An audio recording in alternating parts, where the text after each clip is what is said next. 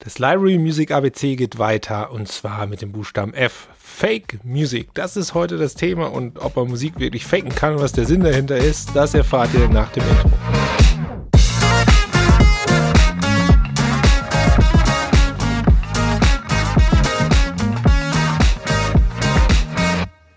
Ja, es gibt sie auch bei uns, die schwarzen Schafe. Nein, ich meine überhaupt nicht irgendwelche Grautöne von, naja, zwielichtigen Geschäftspraktiken, sondern richtig schwarze Schafe. Und eins der krassesten Beispiele davon ist Fake Music. Fake Music? Wie soll man denn Musik überhaupt faken können? Naja, man kann nicht unbedingt die Musik faken, aber man kann Musik von anderen als die eigene ausgeben. Hört sich dreist und krass an, ist aber in der Vergangenheit ziemlich häufig passiert. Was ist der Hintergrund?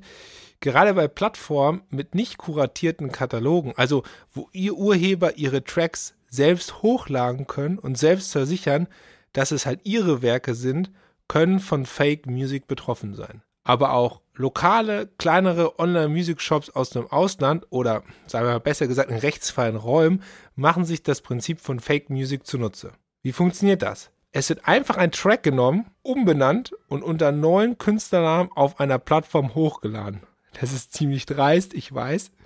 Die Titel sind da dann für geraume Zeit verfügbar und verschwinden auch wie von Geisterhand. Also man macht sich sozusagen zunutze, dass man eine neue Veröffentlichung hat, dass man, ich sag mal, ein bisschen Shelf Space bekommt, also Regalplatz, weil man unter den Neuerscheinungen ist. Ich, ich, wir beziehen uns hier wirklich jetzt auf Library Music nicht über Chartplatzierungen oder so. Und man hier versucht, Geld abzugreifen. Als Originalrechteinhaber kriegt man immer nur von dem Verstoß dann mit, wenn die Nutzung der Musik trackbar ist, also zum Beispiel im TV oder auf YouTube. In der Vergangenheit ist es tatsächlich passiert, dass solche Fake Music auch in Werbespots genutzt wurde.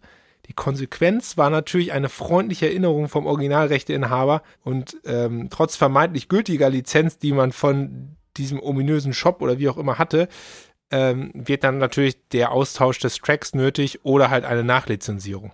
Das perfide an Fake Music ist eigentlich, dass man natürlich die Werke von jemand anderes benutzt, um schnelles Geld zu verdienen. Ihr werdet es nicht glauben, wie oft selbst so eine kleine Library wie RipQ davon betroffen ist, dass Externe versuchen, die Daten zu klauen, also die MP3-Dateien und die WAV-Dateien. Das kommt relativ häufig vor und wenn man sich nicht dagegen schützt, dann kann die eigene Musik schnell auf diesen Plattformen zur Verfügung stehen. Das Problem ist aber, dass die Musik von uns allen Libraries durch die Bemusterung, die wir betreiben, durch ganz, ganz viele unterschiedliche Hände läuft und Kanäle läuft. Und diese Bemusterung findet ja nicht nur hier national statt, sondern auch international über unsere unterschiedlichen Partner.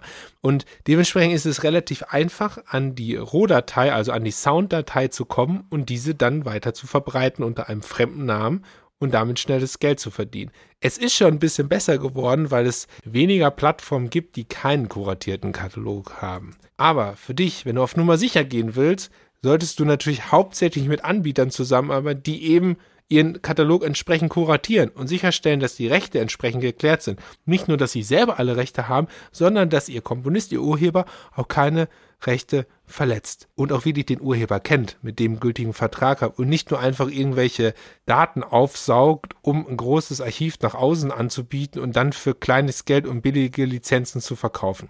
Wie du übrigens die Quelle deiner Musik prüfst, das erfährst du in Podcast Folge 10 von Musik im Hintergrund. Das war's erstmal mit dem Buchstaben F hier im Library Music ABC. Morgen geht es dann weiter mit dem Buchstaben G. Und da sprechen wir über das liebe Geld. Also, mach's gut, hab einen schönen Tag und wir hören uns morgen wieder und keep ripping.